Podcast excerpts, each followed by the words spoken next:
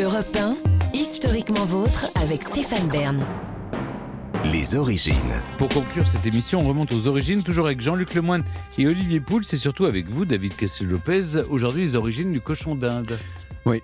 Il y, a eu, il y a une hiérarchie faite par les êtres humains, une hiérarchie un petit peu naturelle, euh, faite par les êtres humains entre les animaux. Avec une règle approximative mais très simple qui est plus un animal ressemble à un être humain, plus il est haut dans la hiérarchie du respect. On respecte davantage les mammifères que les non-mammifères. Mm. On respecte davantage les animaux intelligents que les animaux stupides. Et c'est pour ça d'ailleurs qu'on peut acheter dans les supermarchés du thon certifié sans dauphin, mais que vous trouverez jamais du dauphin certifié sans thon. C'est pour ça Mm. qu'on mange plus volontiers des côtes de porc et beaucoup moins des côtes de teckel, parce que on respecte plus les teckels que les porcs.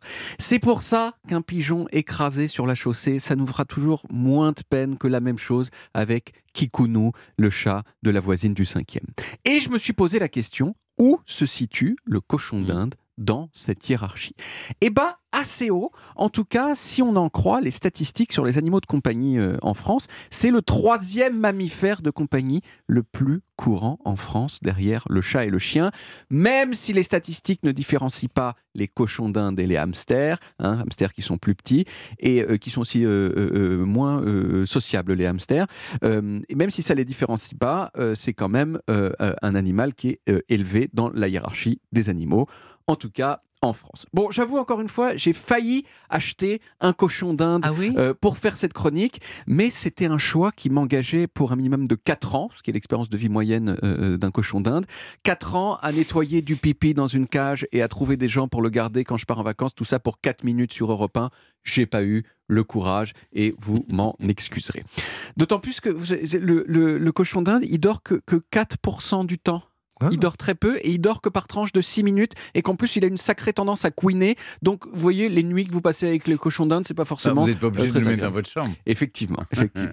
Surtout Surtout maintenant, que j'ai une belle de la surface. Mais bon, tout ça, ça m'a pas empêché de chercher d'où venaient les cochons d'Inde. Alors, il y a un petit truc rigolo avec les cochons d'Inde, c'est que ce ne sont pas des cochons et ils ne viennent pas d'Inde. Voilà. Ce sont des rongeurs et ils viennent d'Amérique du Sud.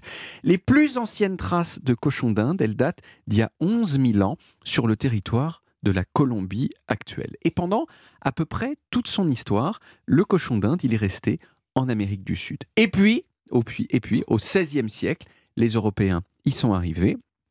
Et comme on le sait, les Européens, quand ils sont arrivés en Amérique, ils ont cru que c'était l'Inde. Et même d'ailleurs, quand ils ont compris que bah, c'était pas du tout euh, l'Inde, eh ben, ils ont quand même continué à appeler ça l'Inde parce que parce que c'est comme ça. Voilà, on ne sait pas pourquoi. On va pas corriger notre erreur, ça nous emmerde parce qu'on euh, est des Européens. Et en Inde, donc en fait, ce qu'ils appelaient l'Inde, ils ont découvert ce petit animal poilu qui était là depuis déjà très longtemps. Et il se trouve que cet animal, il a un cri qui quelquefois peut ressembler lointainement à celui d'un cochon, une sorte de petit comme ça j'imite le, le cochon d'Inde. C'est assez J'ai- J'aime euh, quand vous voisin. couinez comme ça. Ça ne m'étonne pas.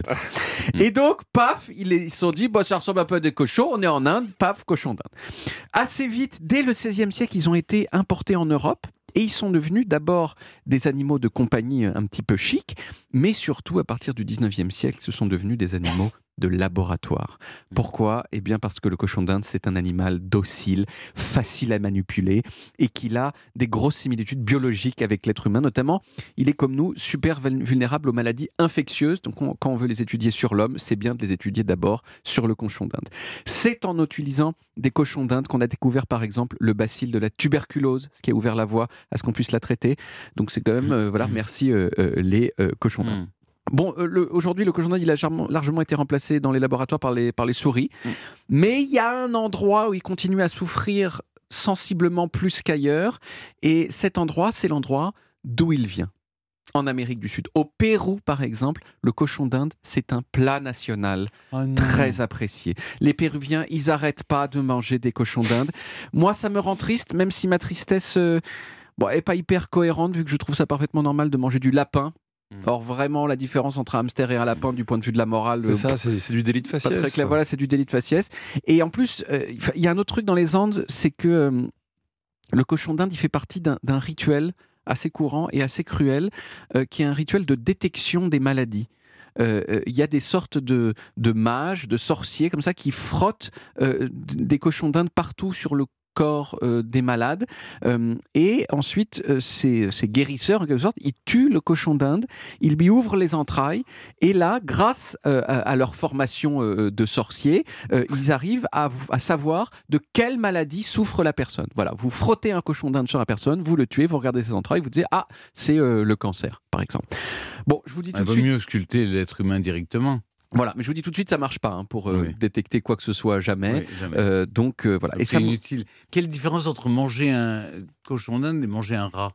Parce qu'il y a un rat coloré, en fait. Pff, ouais, oui et puis à ce C'est- moment-là c'est- C'est plus appétissant quand même le cochon d'Inde. Non, c'est- c'est- c'est c'est dans notre imaginaire. je pense puis C'est un, un rat avec un joli poil. C'est vrai, puis généralement, les, les cochons d'Inde, on les élève euh, dans des sortes de clapiers à cochons d'Inde. C'est pas des rats qui ont traîné dans les, euh, dans les ordures, etc. Je sais pas d'ailleurs si, euh, le- si ça rend les rats euh, contaminants pour les êtres humains, mais ça fait que euh, l'imaginaire du rat est quand même lié à la souillure, quoi. Voilà, Mm. plus que du cochon d'Inde. D'accord. Voilà. Bah, merci beaucoup, Bah, euh, en David. On en a appris davantage sur le cochon d'Inde. On retrouve les origines en podcast sur toutes les applis audio et en vidéo sur YouTube, Dailymotion et sur le site europe1.fr.